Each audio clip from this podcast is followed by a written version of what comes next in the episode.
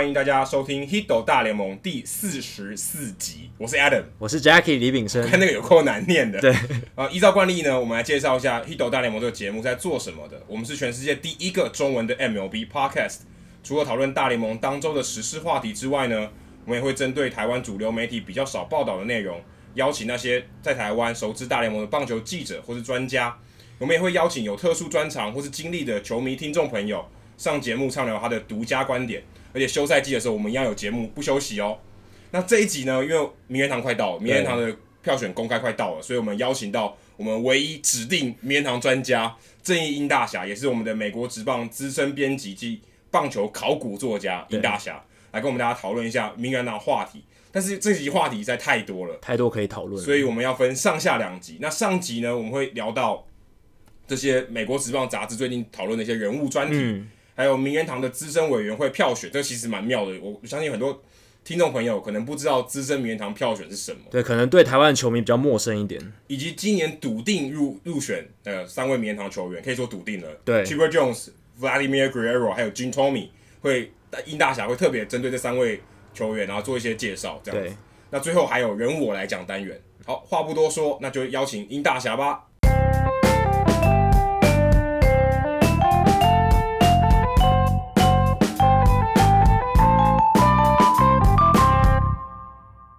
今天大来宾时间，我们很开心能够再次邀请到美国职棒杂志的资深编辑兼棒球考古作家郑义英大侠先生。英大侠你好。Hello，大家好，我是那个呃《Hito 大联盟》这个节目最后一期没有那个 Jingle 串场音乐的来宾，然后下一期就有了，很高兴这一期终于可以有 Jingle 串场音乐。大家好，好，欢迎大侠来到我们现场，这个介绍非常的厉害。大侠每次我们访问的时候，上次是台风天，这次访问的时候是寒流，对，所以大侠每次来访问大侠都非常的辛苦，这样子，就是天气好像都不太好。我我我都说笑称我是这个天变组的，怎么会？每次对天气就这样，下次约可能要注意一下。对，好，首先我们要感谢一下大侠跟美国职棒杂志社这段时间以来一直都非常照顾我们节目，赞助我们很多杂志，然后也让很多听众朋友能够得到这些新知，然后还有得到这个阅读杂志的乐趣。那我们想先请大侠分享一下，最近美国职棒杂志有没有做一些特别的人物专题，可以推荐给我们听众朋友，然后。让他们想要在这个算是没有什么大联盟新闻的冬天，有一个很好的大联盟的读物可以来消耗一下杀时间，这样。也可以也可以听我们节目啊，对，也可以听我们节目，听我们之余可以配。美国职棒杂志，那不知道请大家跟我们推荐一下。嗯哼哼，是支持是不不敢当啦，因为其实我当初的想法单纯也就是说，呃，promote 一下就是这个这个杂志的部分，因为毕竟国内了解美国职棒或喜欢美国职棒的这个部分的朋友，其实相较呃，假设我们以中华职棒而言来来讲好了，嗯、一定是球迷的 base 一定是比较小，因为毕竟中华职棒离我们是比较比较近，那所以。呃，你能够看到那些球员，所以你能够很接近他们的话题。但是我想说，美国职棒这一块，因为其实太多东西其实很有趣。如果持续有在听这一个节目的听众朋友，我想都知道。所以我想说，也借由这个机会，把杂志部分就是在呃有机会接一些活动，然后带 promo，让更多人能够知道这个杂志这样子。嗯、那至于说刚刚 Jackie 提到，就是说这几期，因为其实本来照理讲季季后其实就是比较没有没有话题的这个时间嘛，尤其是最今年对。尤其今年最近那个交易，对，就是超级冷的这样子。但是其实说实在，就是还是陆陆续续会有一些话题出现啊，只是说可能不多。那我们最近在这两期的部分，其实我们杂志的部分很多部分是以人人物的传记为主嘛。那最近这两期，那也就是说，呃，上一期的部分，我们就是那时候就是有一虽然有一段时间了，可是我想大家可能还很有记忆，就是 Roy Halladay 的事情嘛。嗯、那所以我们就是说，在这一个部分，根据他可能在退役一直到最后呃结束，就是说他的这整个人生过程的当当中，就等于在帮他做了一个纪念的一个传记的文章，这是第一个。嗯、那现役的部分当然就是。呃，趁着之前最热，当然就是太空人就夺冠嘛，那所以我们就借由这个机会，我们就介绍了一下那个 Korea 的、嗯、的一些故事这样子。那至于我呃棉糖的部分，我就是之前介绍了 Christy Mathewson，他曾经是呃棒球 MLB 的第一张脸，他其实就是在二十世纪初，小帅哥，对对对，最红最红的一个，他大概是就是那个年代，如果以上个世纪来比，就是他就是上个年代的 Jeter，大概大概 Derek Jeter，对对，大概是这个样子。所以这就是绵糖的部分。那这一期的部分，因为球季结束了，其实有很多选手像。Beltran 啊，或者是像那个 Bronson Arroyo，对，或者是说像 McCann，他们陆陆续续就宣布退休。就上个时代大家耳熟能详的一些知名球星。对，其实他们大概也约略是，如果大家是从看王建民开始的话，其实他们就是大概就是那个 generation，我们我们会常常看到的的选手，那居然就是也慢慢大家陆陆续续陆陆陆续续退休。就是全盛时期大概在十年前左右。对，对所以我们这一这一个月的部分，除了 JD Martinez，他也算是最近算是 FA 市场上比较大。卡的嘛，除了他的故事之外，我们就是也做了一个企划，把这些退役的选手，整个就是在编的一个企划，就是说让大家重新再回头再看一下他们的生涯，然后再回顾一下这样子。那呃，另外一个我想要强调就是说，其实这这一个月我有写了一个比较有趣的题目，就是 ERA。的故事，因为其实大家也许会想说，哦，这个这家伙他反正已经退休了嘛，退休其实本来就是一年的事情，已经超过，其实是超过一年，因为他是被逼退，季中被逼退的。之前美国职棒杂志应该有写过他的文章。对对，就是已经在他球涯最结束的时候就写了。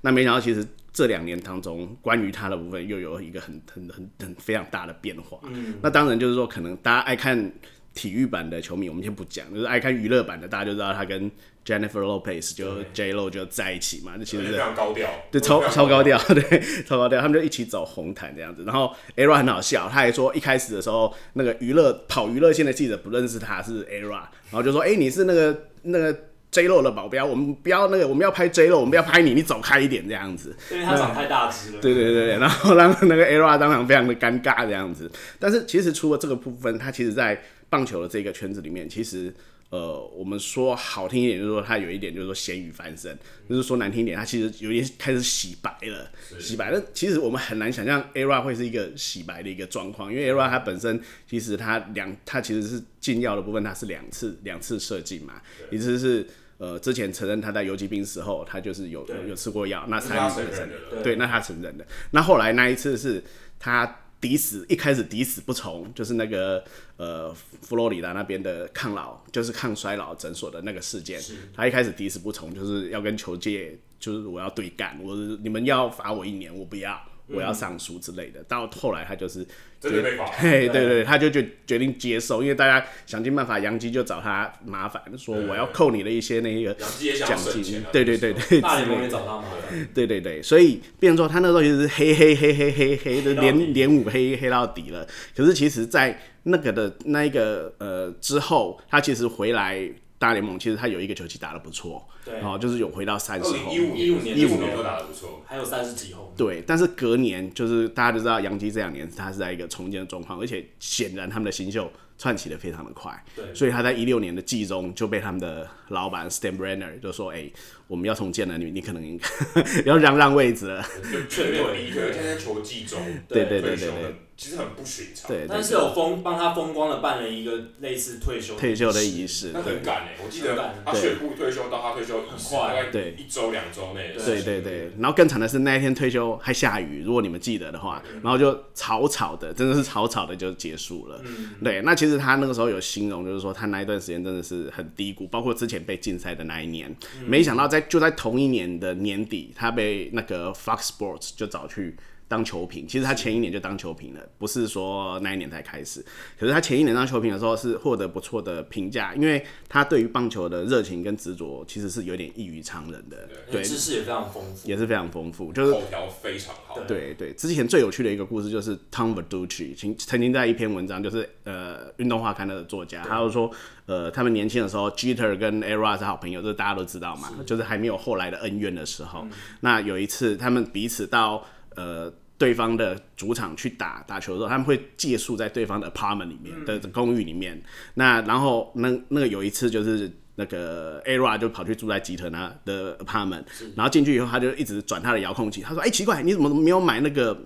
运动赛事的 package？怎么都没有？就是他都转不到球赛可以看，所以他很懊恼。然后他发现吉特家完全就是。没有，就基特就是一种就是工作结束后他就完全放空，不再接触棒球的人。是可是 Era 不是，他是棒球迷，他是超级的棒球狂，从小就是。然后而且小时候他是大都会队的球迷，虽然他是人是在佛罗里达出生这样子，那他所以他对棒球是非常的这样已经到痴迷的一个状况了。所以他等于说他借着 Fox 这个东工作，他等于把他的专业知识整个在荧幕上展现出来。对，那展现出来，他当时是跟我记得是跟 Pete Rose 搭嘛，嗯、然后还有 Frank Thomas。对那 Pete Rose 其实他是也是一个性格非常 明，就是强烈的人，对对对对，就口才非常好，也对好也好，也是当过教练的，所以他口条其实相当不错，而且不是会开玩笑的那一种。对，所以他们在那一次的季后赛播报的时候，如果大家记得的话，就 Adam 的。看职业运动学英文的那个粉丝团有分享了一个影片，是他们三个人在不知情的状况之下，他们去录一个那个预告片，帮电视台录，录完结束了以后。他们三个人就没有没有没有走开，就地就讨论起一些打击的问题，讨论有 round down，然后在那边讲要被撤录，可是我们也不知道，其实我不确定是不是真的撤录。对对，不确定，不确定，说法是这样子。对然后整整聊了十六分钟。那在那十六分钟当中，你就可以看到 Era 他对于棒球的那个热忱，还有他看到 Pete Rose 简直就是很像一个小球迷看到偶像一样，嗯、就是说很任何的问题就就是想办法一直去问，从他身上挖很多东西。那同时他不止挖，他还回馈他自己的想法，大家就开始觉得哇。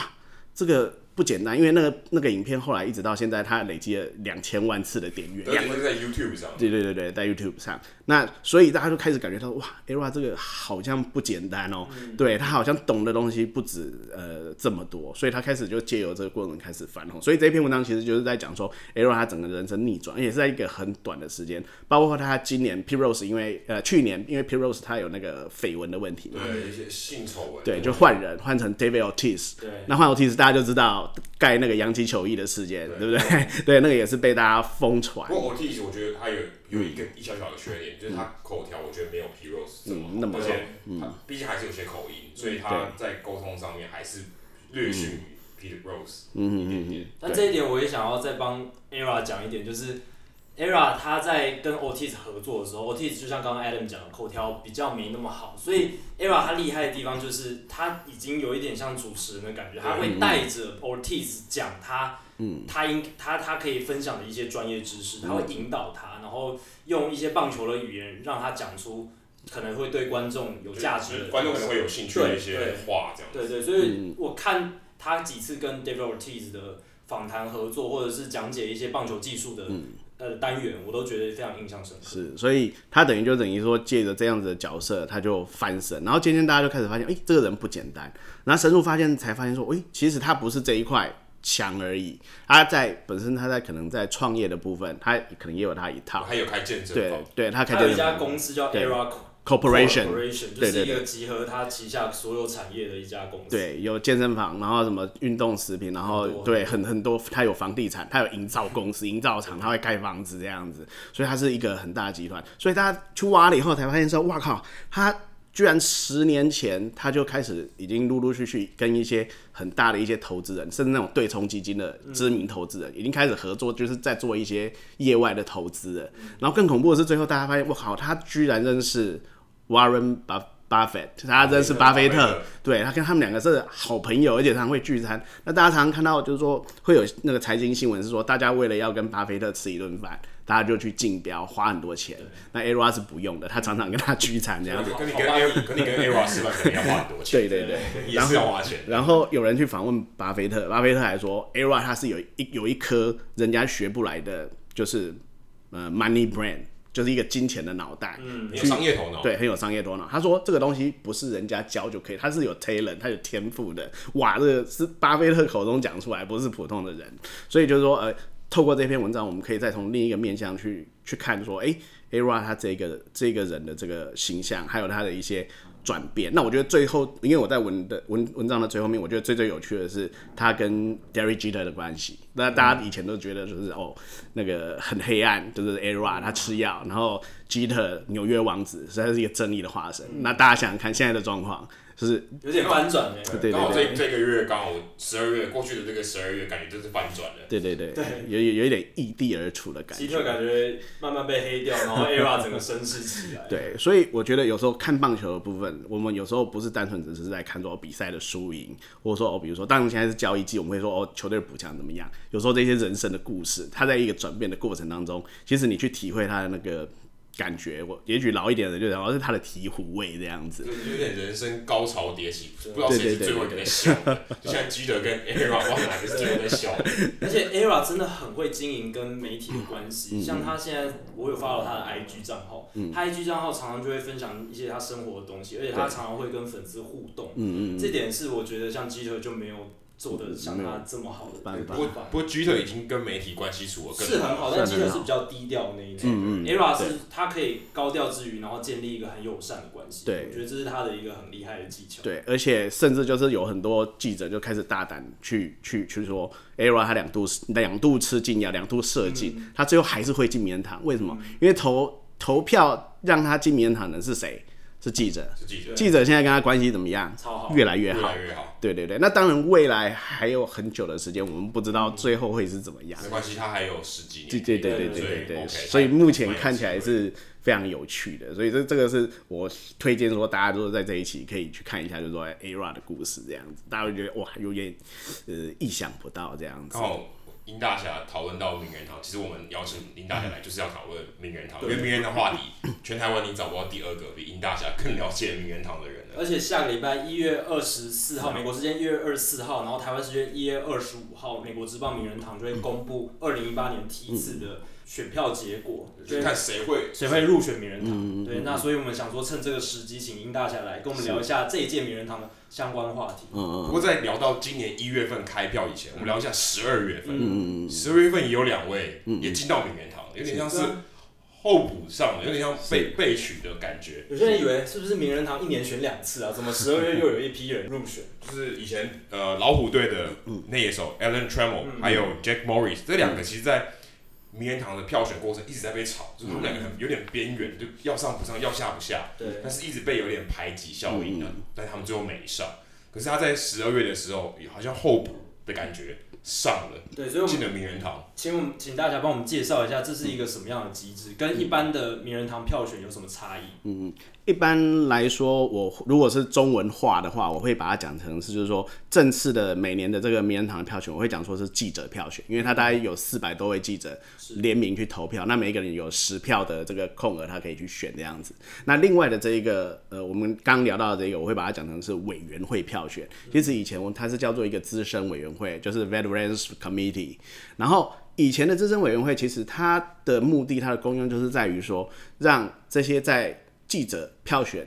的过程当中，或许他因为时空的因素，或是说因为也许当时不是那么重视进阶的数据，或者是有一些遗珠，因为他那一届也许太多人很强，所以他没被选中，所以他一直被挤挤到后面，诶、欸，他结束了可能几年的这个这个过程，他还是没有票选上，所以他后来就加了一个这个类似像。叫做资深委员会的这个这个委员会去票选，那其实它是是一个小组的票选。它目前来讲，资深委员会里面它其实是只有嗯十六，就是只有十六位。现在其实这是非常非常少人。十六位是什么样的人去组成这个委员会？他以今年的状况来讲的话，它大部分来讲。会有占超过一半以上，它会是名人堂的入选者。我所谓的入选者，名人堂其实你也知道，不只是选手，对对，他其实还有高层，就是球团的经营的高层，对对对对对，甚至是记，甚至也有一些记者啊，有些记者会进到重要贡献，媒体业的，对对对对对。那这个部分其实他有大概占超过一半比的部分，他是像今年他在十六个的里面。他就我记得的话，应该是有十个人，他是名人堂成员。那十个人，这十个里面有九个是球员。那这九九个球员的话，呃，在另外的还有一个他是行政人员，其实就是去年入选的 Sherholz 那个前勇士队的高层这样子。那剩下的部分还有呃六票的部分，他就是还有一部分就是呃就是曾曾经担任呃球团高层，但是他可能没有进名人堂。的部分，像今年他就有四位，然后另外还有两位，就是也是棒球的记者，也是没经过棉堂，但他是棒球的记者，或者是他是棒球的历史学学家，其实是记者这一类型，由这十六个人来票选。那入选的门槛一样，就是也的门槛一样，就是七十五趴，就等于他这个十六票里面，他要拿到十二票，他才能够进。那今年。Jack Morris 就是拿到呃，我记得没错的话，好像是十哎十四票，还还还，然后那个 Trammell 好像就是少他一票这样子，所以他们这两个人就进。那其实嗯，他这个委员会其实以前的票选大家不太会注意，不会注意的原因是因为他们很少把人选进来这个里面。那之所以很少的原因是因为过去其实该上的差不多都上了，对，那争议性的东西不多。那因为这几年变成说金钥世代进来之后。我们在记者票选这边，他的名单就是大爆满，然后再加上就是年限，以前是可以投十五年，如果你每年有超过五趴的支持率，你就可以就留对对对，对一直留着十五年，现在只剩十年，嗯，所以很多人就是莫名其妙，也不是莫名其妙，就是他可能成绩真的还很不错，可他就被踢出来了，因为他太爆满的关系，所以变成说这个这个委员会的票选就是开始大家会变成对他有点期待，是希望是说这些遗珠。就是近年来突然变了很多的遗珠，就希望能够把他给选进来，这是其一。然后其二是过去他之所以没有选很多，因为呃，我这边看到的资料，他们最近一个选是 Ron Santo 吗？呃，对，但是他们最近一个选出来还在世的选手，哦，已经是二零零一年的事，所以他们之后还有选出来的，其实都是更早以前已经过世了。那这跟他们票选其实是有点关系的，因为他们之前把那个棒球的年代切分成三块。那这三块它是每一年就是轮流，就是呃有一块是一八七六年到一九四六年，它是在那个呃黑白种族隔离之前的世代，Jackie Robinson 之前的世代，对，对，这是一块。然后再来，它就有一个叫做 Golden Era Committee，它是四七年到七二年。那最后一块是 Expansion Era Committee，Expansion 就是扩编扩编之后，扩编的年代，球队变多的时候，是一九七三年到一直到现在，这三块。它这三块它是每年轮流。轮流来选，可是因为从去年开始，他的资深委员会的部分，他现在切成四块，而且他切成四块，他是变成说，因为他考虑到就是说，最近拥挤的名单越来越多，所以他把比较接近我们现代的那两块，他每五年他就会就是呃票选。就是两，会会会票选两次这样子，然后另外两个比较久远的委员会，就等于它的比例就比较降低了，五年一次或十年一次。翻案的机会也变少了。对，所以变成说，可能呃进的人可能就是因为呃选票拥挤，再加上他选的这个呃制度有改的话，所以其实就变成说，可能越来越多人可能呃就是会比较容易借由这个委员会进来，所以今年开始呃大家就越比较比较会在意。那去年之所以没有那么。被在乎是第一个，是因为去年入选的是嗯 Scherholz 哎，还有另外一位是谁？我出来，呃，对 s e l i c 对他们两个人，他们是比较不是选手的部分。而且去年因为因为去年的年代是离我们最近的那一块，我记得没错的话是从那个一九呃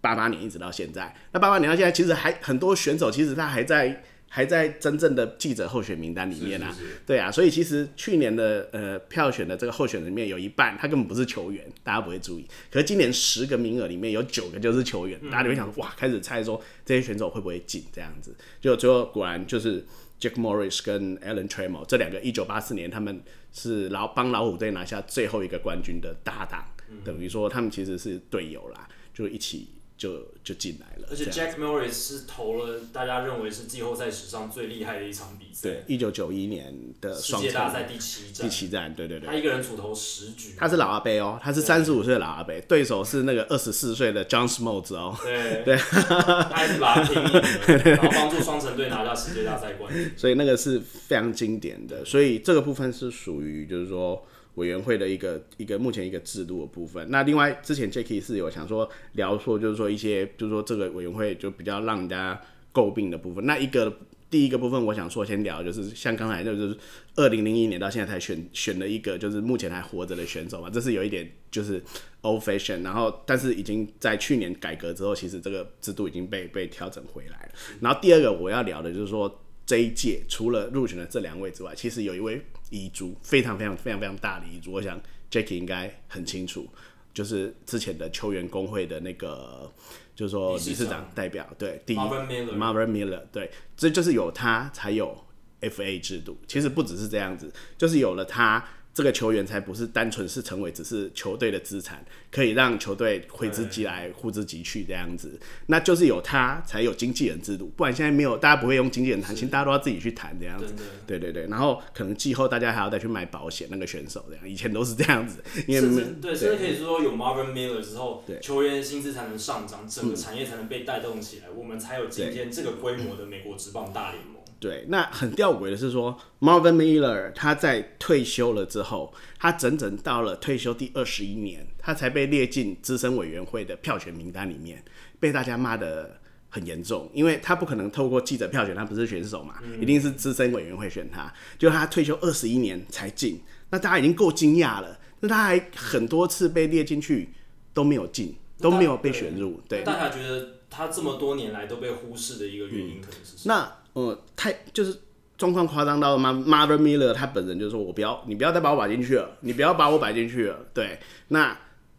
但是为了政治正确，因为大家总觉得他该该总总该进，或者说总该至少你给他一个资格，所以大联盟官就是名人堂官方不断的把他列入选票，一直到他去世之后。他儿子还出出来说：“你不要再把我爸放到选票里面去了。”你在消费我爸了，有点困扰。对，但是他还是被放进去了三次，一直到现在，那他一直没有进。那一般的大大众的认可是的认的认知跟想法是说，Marvin Miller 他代表的是劳方还是资方？他代表的是劳方。那你在这个票选小组里面，你的资方的的代表的比例有占多少？嗯，我们刚刚有聊到，就可能有。呃，像今年的话，他可能就有四个，然后再加上 Schuerholz 五个以球团高层，这些人以前跟 Miller 他是对对面。对头。对立面的，对，所以大家觉得有一种就是幕后的黑手深入的感觉，认为大家就说哦，这个东西实在是可能是因为这样子，他就一直没有进，不然真的太夸张了。嗯、像今年他他得得票数好像也只有七票而已，对吧、啊？很不合理，七票很不合理，这么重要的一个人物，而且像。很多大联盟主席这一类的人都已经选进去了，嗯，那他对于球员这一方面这么重要的一个领袖级的人物却没有入选，对我个人也是非常不能理解。对，他几乎是改变整个棒球生态，没有他，我们现在不会再谈论什么交易的事情啊，对，什么自由球员，完全不会，对，不会有这种东西。那所以其实为人诟病的部分，就是第一个部分是这个部分，就是可能大家会觉得有一点好像资方。去阻挠，嗯嗯嗯、然后第二个部分，我觉得比较可以提的是说，大家刚刚就是聊到，就是说这个投票选的小组，感觉好像哎还蛮公平的，因为其实，在比例上面来讲，十六个人里面，其实有十个人或九个人他是球员，而且这个球员会是跟你选的，因为委员会切成四个年代嘛，这这这这九个球员或十个球员，他会是在那个年代打球的选手，所以像今年 Morris 跟这个。那个 Trammell 进，对他其实他那个年代，比如说 Robin Young 啊，嗯、那 George Brett 同他们同一个年代的选手去去选他，你觉得哎，好好像蛮公平的，有有点记者，有点高层，然后有一点这个选手，好像还还蛮公平的。可是事实上，他其实是有一个非常根源不公平的地方，因为呃候选名单的十个人，你知道是谁提出的吗？这十个提出十个候选名单的人，其实。他是一个十一人小组，这个十一人小组全部都是棒球记者，嗯，所以等于还是记者在主导这一切。对，所以其实主控还是他。嗯、那这就谈到今年的另外一个，他们在同一届，就是一九八四年的老虎队的冠军队。其实另外有一个是 Lou Whitaker，是二垒手，嗯、那个 Trammell 是游击手，他们两个是。史上搭档最多场的二游搭档，呃，双杀 double play 的 combination 的的的组合这样子。那其实他的成绩，甚至如果你跟 Trammell 来比，他可能比 Trammell 还要更好一点。他的进阶数据非常漂亮。对，可是他在记者票选，就是不是资深委员会哦，最早的记者票选，他第一第一届就被淘汰，因为他得票率只有二点九趴，这是一个非常不合理的状况。那嗯。比起来的话，如果要说的话，只能说我目前我们看的状况来讲，是他是比较有进阶数据的面去看。当年也许大家觉得说他的成绩不是那么亮眼，而且其实我们知道传统的二游，其实他们不需要太强的打击能力，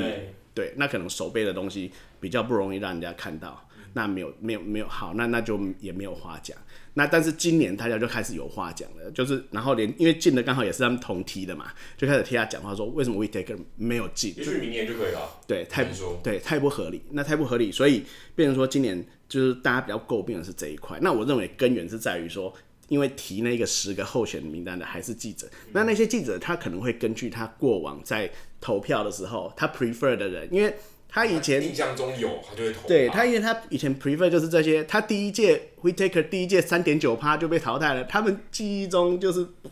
Whitaker 他就不是一个 option 啊，嗯、所以你想他这一次他还会再提 Whitaker 吗？这是不太可能。那所以变成说这是一个值得诟病的地方。可是经过大家这一次这样炒作，我们可以期待，因为呃这个这个世代的这个呃委员会会在两年之后重新再选过一次，就是后年二零一九年，对对对，会再选一次。那到时候是明年了，对对对对对对对对，明年年底了，所以大家就是等着看看 Whitaker 的部分他会不会再进这样子。好，那我们回到今年的记者票选部分。呃，名人堂票选有一个追踪专家，他叫 Ryan Thibodeau，然后他有不断的在追踪，就是有一些记者他会抢先在自己的网站或者自己的平台公布他的选票。那他已经累积了将近大概两百张的开票资料。那目前这一届，目前看起来最有机会获选的是 Chipper Jones，他得票率超过百分之九十八，然后还有 Vladimir Guerrero 约百分之九十四，Jim Thome 百分之九十三。这些都是远远超过百分之七十五的门槛。那可不可以请大侠分析一下，为什么这三个人他们能够在这个目前暂时的开票里面获得这么高的支持率？嗯，是，呃，就是以目前的这个得票率来看，的确没错。我也是把他们三个人就是放入笃定入选组，嗯、就是他们一定会进了这样子。那虽然目前。呃，以这个量票的比例，就是还不到百分之五十来看，嗯、虽然是，也许是话说的可能会觉得大家觉得太早，可是依照去年的开票状况来看，去年开呃到大概五十几趴的票，在投开票前的前一天，大概量票，大家习惯性量票，有一些记者会自己量票，有些当然他就保密嘛，嗯、那。去年在开票的前一天量票也大概不过是百分之五十几而已，因为目前有大概已经大概百分之四十到接近四十五趴了嘛，哎、嗯，所以他们三个人以这样子的比例来讲，我是觉得进的机会其实是非常非常大，几乎可以说是稳进的啦。那我们先谈 cheaper，可是 cheaper 其实应该不用谈吧？对啊，对就是 大家聊到斧头帮帮主，对啊，这个大家印象是非常深刻的。那以 cheaper 的成绩来讲，就是说基本上第一个他以呃，基本的打击三围来讲，他就是三四五，这个基本上就已经很强了。对对对，是生涯三四五哦。那这个呃，以他的这个，就是说，通常我们在评估的话，我们通常呃，以现在比较进阶的数据，我们也许会用 WAR，就 WAR 把 WAR 值来来看这样子。嗯、那呃，通常我们在看名人堂的这个票选的时候，通常我们在比较不会单纯只比较说，比如说他的 WAR 值是在。历史上的第几名？对，我们通常对对对，要看时代。对，然后我们通常会呃，基本上我们会切他的呃手背位置比较多，嗯、因为比如说捕手，你的 WAR 值，你就是除非他手背很强，你你想他应该是不会高到哪里去，很难跟一般的守卫对对对去比这样子。所以如果是以单纯三垒手的生涯 WAR 值来来看的话，那 Cheaper 他是目前是史上三垒手的第六名。前五个名前五个人里面，对，只有一个人不是名人堂球员，就今年不就是那个呃，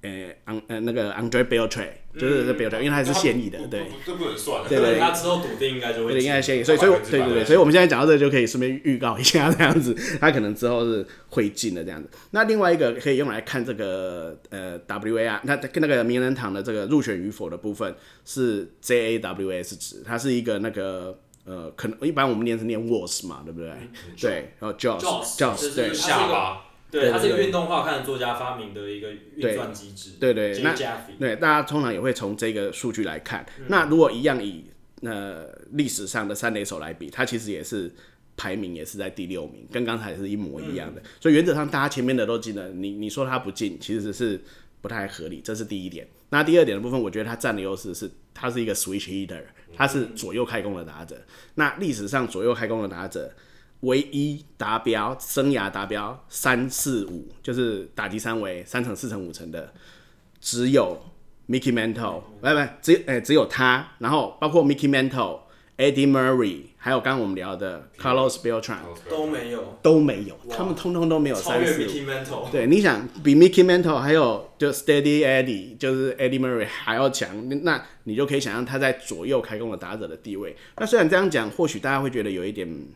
也许有点盲从嘛，就说哎、欸，为什么他左右开弓，你就要特别对他有一个呃注意点？但但是毕竟毕竟这种打者本来就在球史上就是少，就是很少。对，那以这一类来讲，大家一归类又发现哇，他是在这个类别里面的顶尖，所以我想应该不会有他上次没有太大问题。而且以目前来看的话，目前是开了一百八十二票，只有三个人没投他，没有投给他。那问题有可能是源自于他之前就是好像偶尔嘴巴会稍微在推特上有一些对对政治不正确的说法。对对对对对，那因为这样子，所以没有投给他。但是一百八十几票也只有三票，所以他目前的支持率是百分之九十八点四，离百分之七十五那个入选的门槛高太多太多了。而且他很难得的是，他终其生涯都待在同一支球队，这在自由市场的年代非常难，非常非常少见。像是我印象中，可能目前能想到就是 Jeter 嘛。然后能够将近二十年都在同一支球队，可能就是 Chipper Jones。对，是的，所以我想 Chipper 的部分，哎，说不用讲，我们也讲了那么多，对对对，所以他是应该是笃定进。嗯、那再来接着我们聊 Jim Thome 跟 Guerrero 这两位，但是我在聊这两位之前，我想先问两位一个问题，就是通常我们会讲，就是说传统派跟数据派，嗯、像刚才我们聊的那个委员会的今年的两个成员，就是 Trammell 跟 Jack Morris，因为 Trammell 的成绩其实你表面上看没不是很亮眼，他完全生涯没有得过任何个人的奖项，嗯、没有得过 MVP，有他只有一个 MVP 世界大赛的 MVP，一九八四年，其他通通没有，看起来那个成绩是非常的平凡，然后数据不理想，对，然后他的安打数其实也。并并不多，并没有就是说呃三千安，嗯、那他的全垒打当然也不可能什么五百轰，因为他是游击手，才一百多支而已，所以他能够这几年能够慢慢的被炒起来，其实是有 push 过的，在他的进阶资料，大家发现说他的手背其实是非常强的，那所以他整个 WAR 值，还有刚刚的 Just 那个的值，其实是非常高的，所以他是属于就是比较受惠于进阶数据，对对，进阶数据的。可是你看另外一头是 Jack Morris，Jack Morris 他虽然他拿了呃超过两百应该两百七十胜吧？对，对，那他超过两百，可是问题是他的 ERA 有三点九零，对对对，是非常非常非常高的。那呃，他入选的时候，他已经成为历史上名人堂先发投手里面 ERA 最高的选手。原本第二高的是三点六八，对，那那个是更更之前的一九五零年代以前的选手了。所以其实。他是属于有点比较传统派的，他是两百七十几胜，大家觉得哇，好像很接近三百胜了。三百胜是一张 ticket 进进 Hall of Fame 的 ticket，所以大家觉得就哦，他是传统。所以我们可以看到，在委员会的部分，其实还是传统跟数据其实是有点拉锯，对不对？嗯、那我们回头，我们回到 Jim Thome 跟 Guerrero，你们两个认为他们哪一个会进的原因是比较偏向传统？那哪一个会比较偏数据派？Guerrero 应该是传统，Jim Thome 应该是数据吧。我我觉得刚好相反的，嗯嗯，Jim Thome 长打应该比 Guerrero 更可怕一点吧，全 A 打数，嗯，感觉更亮眼了，哦对，感觉那个数字越大越好。但是因为 Guerrero 他他的就是生涯不够长，嗯嗯嗯，哎对，所以这样可能就跟数据派比较有关。而且 Jim Thome 根本没有守卫可言，就是一个一垒手，对对。对，他守卫没有什么价值，坦白说。呃，我就先讲几个数据，就是说第一个。Jim Thome 他有六百轰以上，这个大家都知道，一千六百九十九分打点，他的生涯长达二十二年，好、嗯。哦，这么长的生涯，又又六百多轰，那通常大家会觉得五百轰就是一个进名人堂的门槛，你会觉得哦，他是比较 traditional，他是传统派，好，然后 Guerrero 我分享一个数据，他只打了十六年，他的安打数几支？两千五百九，连两千六都还不到，他离三千还有几支？还差四百支，他连名人堂的这个传统的门票都没有，所以你觉得他是？这个数据派的受益者，但是其实不是，其实整个状况其实是相反的。这个是这一次票选，我觉得，呃，就是必进组里面最有趣的部分。那我们先来谈 Thome 的部分。Thome 大家会觉得说，哦，他是大棒子，也许他的上垒率不是那么好，他要挥大棒会可能会三振，他有六百轰，但事实上他的上垒率有四成零二，他比 Guerrero 的上垒率还要再高，就是还要再。高更高，因为 Guerrero 上垒率只有三成七九，嗯，对，没想到还那还蛮高的，我以为他都自由挥击。对，所以但是他打击率本来就很高，所以上垒率也会高一些，但是都没有到四成。对，所以其实 Tommy 他本身呃看起来，然后而且他的打击率你乍看只有两成七六，跟 Guerrero 三成一八比起来，好像又又比不上。但是但是事实上他是真的是他是一个。上垒高手，那以一垒手来讲，我们刚才评比的几个数据来讲，以史历史上的一垒手来讲，他目前在呃 WAR 值的部分，他是排第九名。嗯，那前八个人也是只有一个人还没上，那个人叫做 Albert Pujols，也是现役的，那其他人全都上了。对对对，那。呃，Just 的部分他是排第十名，那也一样，前九名唯一一个没上的也是 Albert Pujols，嗯、所以我们又预告 Pujols 如果退休，他可能也会是，他笃定会是一个，其实应该现在就要，就要对对对对对对，对不要再伤害天使队。对，那在过去就是类似像 Tommy 这种成绩，因为他的全垒打数不是很多，而且他打了。那个二十二年，他其实他的安打数并并没有很多，嗯、就是离三千还是还有蛮长的一段距离。然后看起来打击率也算是普通，有点类似以前那个双城队的 Harmon Killebrew，有点类似这样。那 Killebrew 对是有上，他花了三四年的时间才上。嗯、可是后来大家开始发现有进阶数据看，因为你一看到他上来率，你心里大家就会想说他进阶数据不会太差。嗯、所以以这样子的进阶数据来看，再加上。嗯，判断来讲，就是说目前他的量票率、量票的支持率，他目前大概有百分之九十三点四，只有十二个人，一百八十二个人里面只有十二个人没投给他，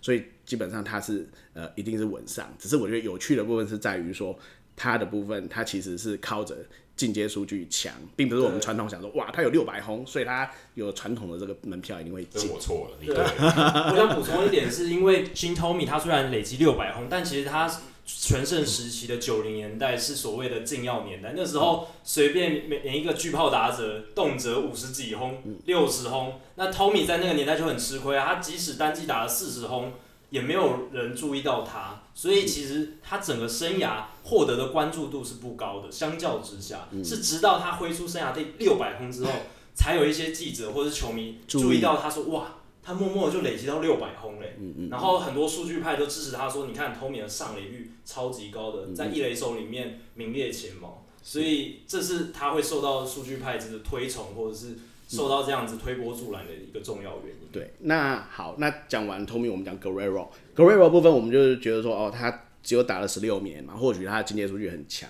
但是其实。并并不是，如果以 WAR 值跟 Jazz 这两个字来讲，嗯、因为 Guerrero 他本身他是就是右外野手，对，大家说看看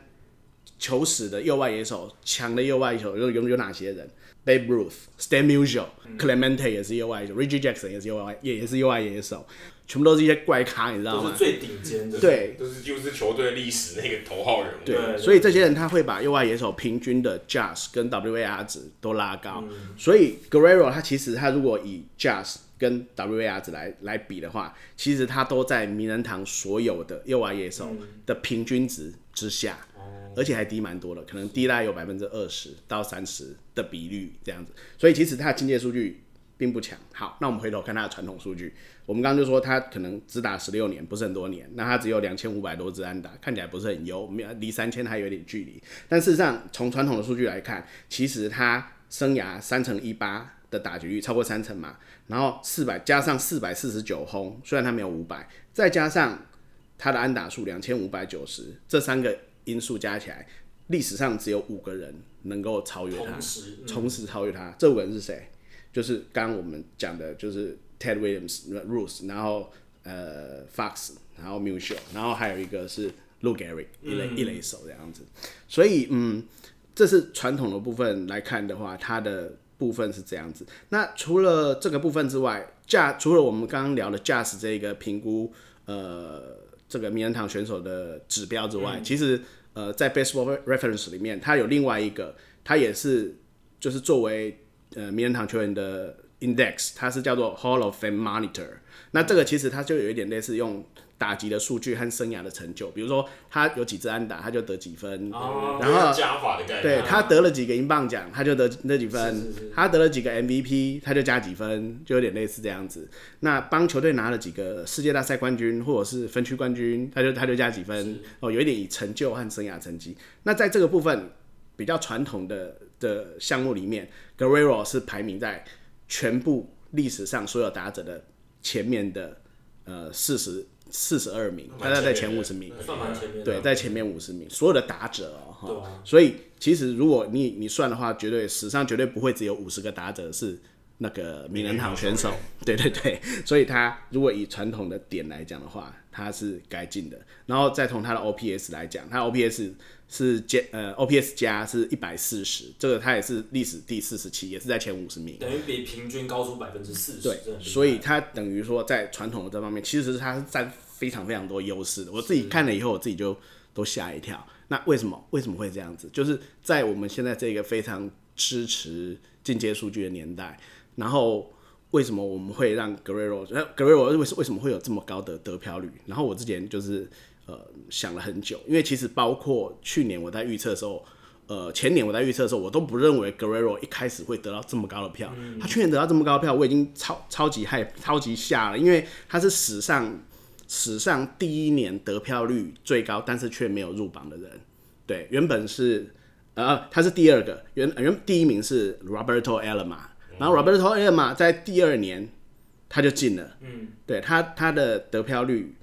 呃，那个时候我记得，哎、欸，嗯，不好意思，我这里没有查。但是问题是，呃，以今年的那个 Guerrero 的数据来看，他可能会超越 Alomar 第二年就进的那个比例的记录，这样子。对对对，所以。嗯，为什么我们在这种就是我觉得其实他不应该这么至少不应该这么快进的状况之下，为什么他会进？那后来我有看了一些歪点，然后归纳了一些原因，我觉得他可能有几个重点，然后这个所有的重点全部都集中在一个东西上面。第一，就是他的个性是非常非常非常鲜明的。第一个，他腿很快。对，我们都知道他的速度很有很有爆发力的。他在腿受伤之前，他甚至差点完成单季四十四十四十轰四十道。现在倒是很近代没有人完成过，就 Matt Kemp 也比较有机会。嗯、对，这这几年看下来。对，然后第二个，他的镭射肩，我想大家都很有印象。嗯。然后第三个，无差别打法，哦、大家都知道。最经典的。呃，就是球，我就算是弹到地上再弹起来，他能不能把它打出去安打或全垒打这样子？那。甚至包括他的性格，大家就是谈到 Guerrero，你想到他的脸，除了他的脸之外，你会想到他的球帽是怎么样？很脏，很脏，嗯、对。他的个性是非常非常鲜明的。但是事实上，你进阶再去看他的数据，除了打击之外，刚刚我们讲，因为他的 OPS 加非常的高，嗯、除了打击之外，其实你说他腿很快，可是他盗垒失败率是很高的。哦、这个东西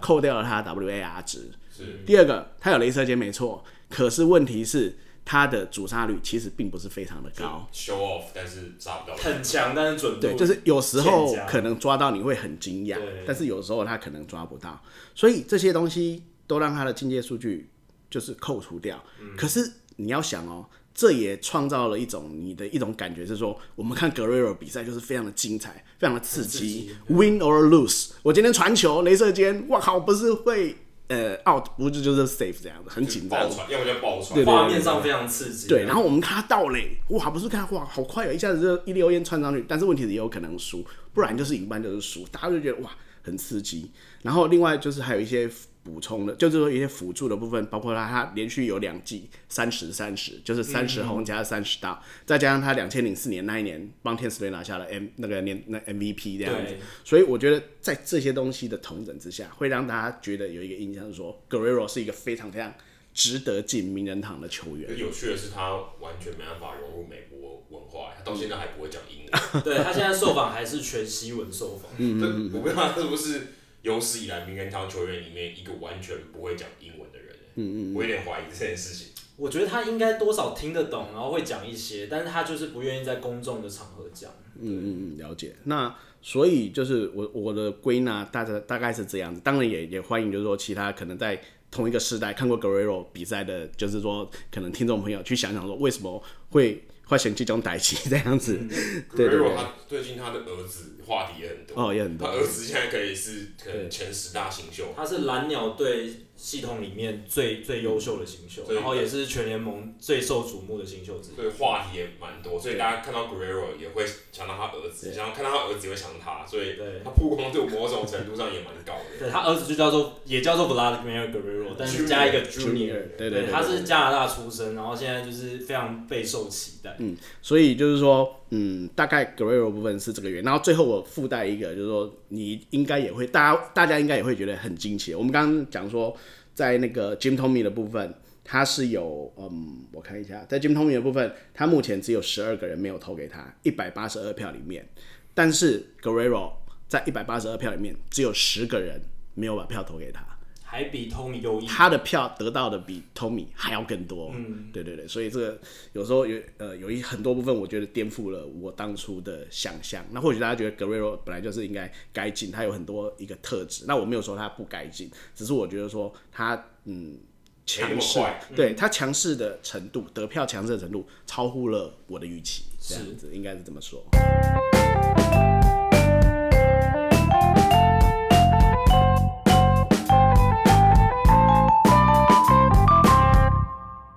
接下来进行本周的人物我来讲单元。Adam 今天要介绍哪一位人物？刚刚那个大侠有介绍到 Marvin Miller 嘛，所以他讲的很快，可是大家可能对这个名字没有印象。那我们今天人物我来讲，就特别来讲这位 Miller Miller 先生，因为他实在太重要了。他实在太重要。可是就连我，其实我自己在，我只知道 FA 制度是在就近年，七零年代，在七零年代，就是也不是棒球一开始就有的制度，是。但是我这对这号人物我真的是没有印象。直到对，直到我最近做了功课，我才对 Miller 先生有点印象。而且我后来发现，他有够长寿的，他活他他九十五岁，嗯，他已经过世，他在五年前过世，所以他到今年其实一百零一岁。是，如果他还活着，他如果还活着的话是一百零一岁。那 Miller 先生呢？他其实为什么他会推动 FA 改革，就是自由球员制度的改革？他其实是在一九九一九六六年的时候，他担任球员工会的执行总监。其实这个名字代表他其实是管事的那个人啦。就是他，他只是开掌权者，掌权者，他就是负责球员工会的这个执行，有点像现在的 Tony Clark，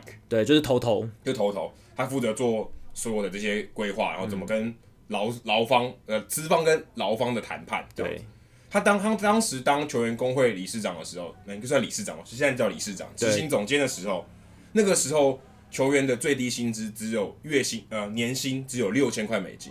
嗯，非常非常少，六千块美金。当然物价通膨啊。对，你考虑到通膨，但是其实六千美金在那个时候也是非常低。据说我看报道是写那二十年，那个二十大概从一九四六年开始，就他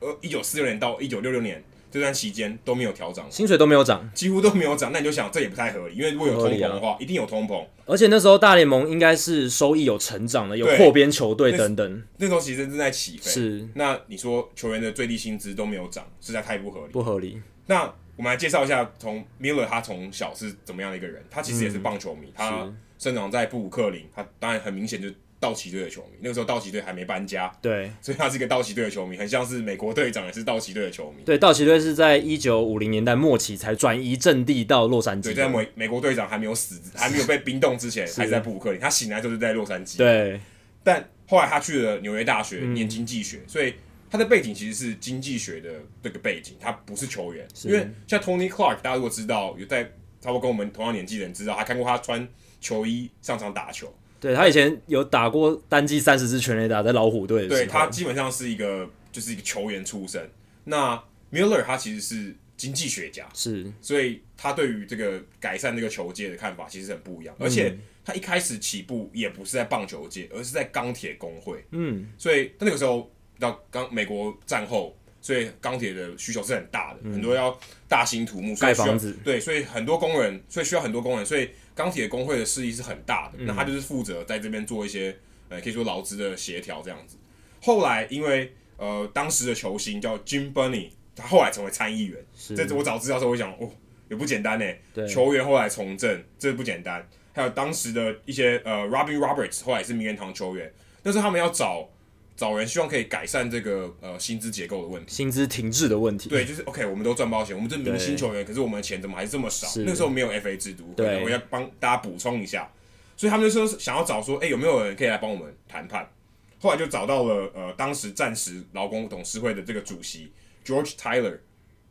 他推荐了 Miller，嗯，后来就加入了球员工会当做执行总监。那他在第一九六八年，就是差不多他进去以后一年多的时候。他就进行了第跟大联盟官方就进行了第一次的劳工协议，是，所以也算是开启了劳资第一次的谈话，因为之前可能就是老板说了算，对，那你球员劳方没什么说话空间，就是要组成工会，有一个强而有力的头头之后，才能够开启这样子的对话。对，而且他其实算是相当激进的，是。因为他不是说，哎、欸，我们谈不成啊就谈不成，他不是温和派的，他不是温和派，他是鹰派的，因为他在他的任内。啊，任内发动了四次罢工，哎，其实那可能我们，因为我们最近在这二十年、二十多年来都没有罢工了，对，大家都没有听过棒球有罢工。但是，一九九四年、九五年的时候有罢工，是大罢工，还很小，对。对但是在这个之前，他们有经历过在 Miller 这个任职的期间有四次罢工，所以你想，他其实是非常激进在改革这些事情。对，因为罢工是一个非常激进的举动，你要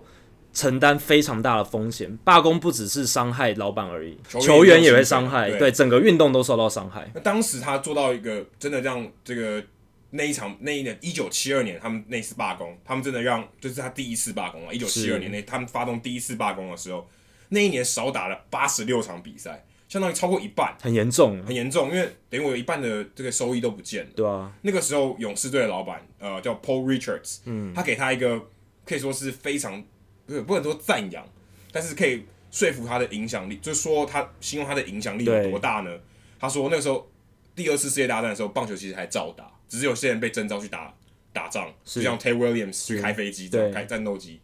但是棒球还是继续打的，就是歌歌照唱，舞照跳，棒球还照打。可是，一九七二年棒球就不能打了，就是罢工。嗯、他就他就形容他说，日本首相东条英机就是在战时二次世界大战的时候，还有裕元天皇都无法让棒球停止不打，但是 Marvin Miller 做到了，就是世界第二次世界大战都没办法让棒球季停止，但是 Marvin Miller 让棒球季停止，对，是第一次停止，所以你就知道这个这算是某种程度的赞扬。虽然他是很恨他，因为他是老板嘛，他是勇士的老板。对，那这件事情还是发生的，那一年就少打了八十六场比赛。嗯后来，一九七六年，这个出版的自由球员制度就上路了。就是，诶、欸，如果你有六年资历，你就可以成为自由球员。是，那也慢慢开始有经纪人的制度，所以代表，呃，经纪人可以代表球员去谈薪。嗯，当然我有一些劳资的这个协议的过程，因为之前就没有，之前就是老板给你多少钱，就有点像像现在。大家在上班的时候，老板给你多少钱就多少钱。对，而且有经纪人这个制度的好处是，球员不必自己分心去了解很多资讯上的不对称，就是因为现在以前劳资会那么关系会这么不平等，就是因为球员知道的比较少，老板知道比较多，他权力比较大。对。但是有经纪人的话，帮他收集资料，然后帮让球员可以专心在场上打球就好，经纪人帮他处理其他事情。经纪人也有钱赚，经纪人也不是慈善事。对。所以他认为，OK，经纪人他站在角度是。我可以抽成啊，是，所以谈越高，我抽越多。那当然，这双方互利的情况下，他就会帮助球员去谈更好的薪水。没错。那 Miller 他退休的时候是一九八二年，他退休之后五十五岁，所以他等于多活了四十年了。四十年，对。等他退休以后有四十年的时间，他就不是球员工会执行总监了。对。那那时候他离职的时候，他退休的时候，退退下来的时候，他的最低薪资已经涨到二十四万一千元。刚刚记得是多少钱吗？六千美金。六，这个差距有多大？就是大联盟的最低薪资。他不过才二，待不待不到二十年的时间，他让他翻了大概二三十倍。对，做这件事情，就代表 Miller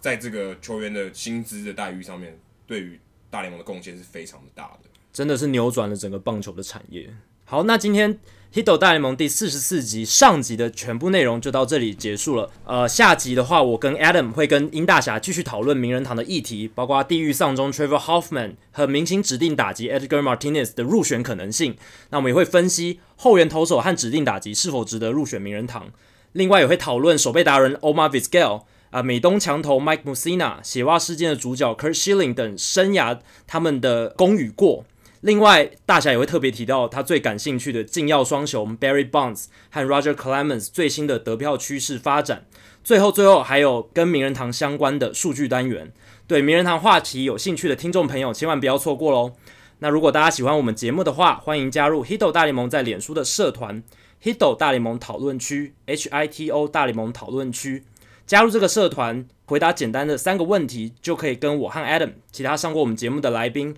以及其他听众朋友一起讨论棒球。那如果大家想要订阅我们节目的话，也很简单，只要上我们的官网 hitomlb.com，h i t o m l b.com。无论你的用的是电脑、手机还是平板，作业系统是 iOS 还是 Android，都可以免费订阅。那另外呢，也希望大家到 iTunes 的 Podcast 专区，在 Hito 大联盟的页面底下帮我们留言或者评分。让还没有听过《Hito 大联盟》的朋友能够更快速了解我们的内容跟特色。那今天节目就到这边，谢谢大家，拜拜！记得收听下集哦，拜拜。